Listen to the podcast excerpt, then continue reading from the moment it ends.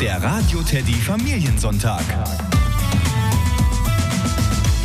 Ein fröhliches und vielleicht sogar schon ganz waches Frühstücken wünsche ich. Es ist äh, Feiertagssonntag, muss man ja sagen. Es ist kurz nach halb acht. Ich bin Antje. Toll, dass ihr alle schon dabei seid, schon so wach seid und hoffentlich alle richtig fröhlich. Auch beim Rausgucken fröhlich bleiben. Das wird schon irgendwann noch. Ein bisschen Sonne werden wir schon noch zu sehen kriegen. Ansonsten purzelt die Sonne ja direkt aus eurem Radio jetzt zu euch in die Küche oder ins Auto, wenn ihr schon auf dem Weg seid, irgendwelche Ausflüge zu planen, egal wohin. Radio Teddy macht Spaß und macht schlau. Gleich ist ähm,